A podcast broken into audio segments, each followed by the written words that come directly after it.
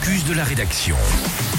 Audrey Bourdier, ce focus de la rédaction à 7h24 et ce mercredi 20 décembre 2023, on va vous aider ce matin à remplir votre hôte de Noël avec des idées cadeaux pour euh, les amoureux notamment de randonnée. Oui, alors Lucas, est-ce que tu connais Visorando? Absolument pas. Eh bien, c'est une application de randonnée. C'est l'une des applications préférées de ceux qui aiment randonner. En même temps, elle est très pratique. Elle recense les parcours à pied, mais aussi en VTT, en raquette. Elle indique le dénivelé, la durée, le parking de départ. Elle propose un tracé GPS. On peut laisser des commentaires. Bref, elle est très pratique.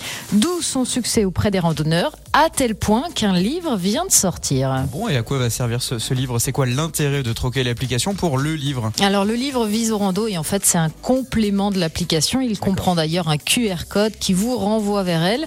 Mais il a l'avantage de vous permettre d'avoir un aperçu de toutes les randonnées qui sont possibles, puisque toutes les Alpes sont dedans, du massif du Mont Blanc au Mercantour, en passant par la Chartreuse, les Écrins ou encore la Vanoise.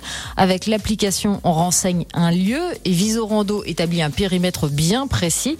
Là, c'est un peu comme un best-of. Il y a 62 randonnées pédestres recensées. Il y a également des belles photos, toujours les explications, les points de départ, les dénivelés, les durées. Et puis, c'est un petit livre grand comme une feuille à 4, donc ça se glisse dans le sac à dos. Et c'est vrai qu'en randonnée, ben, certains préfèrent le format papier au téléphone.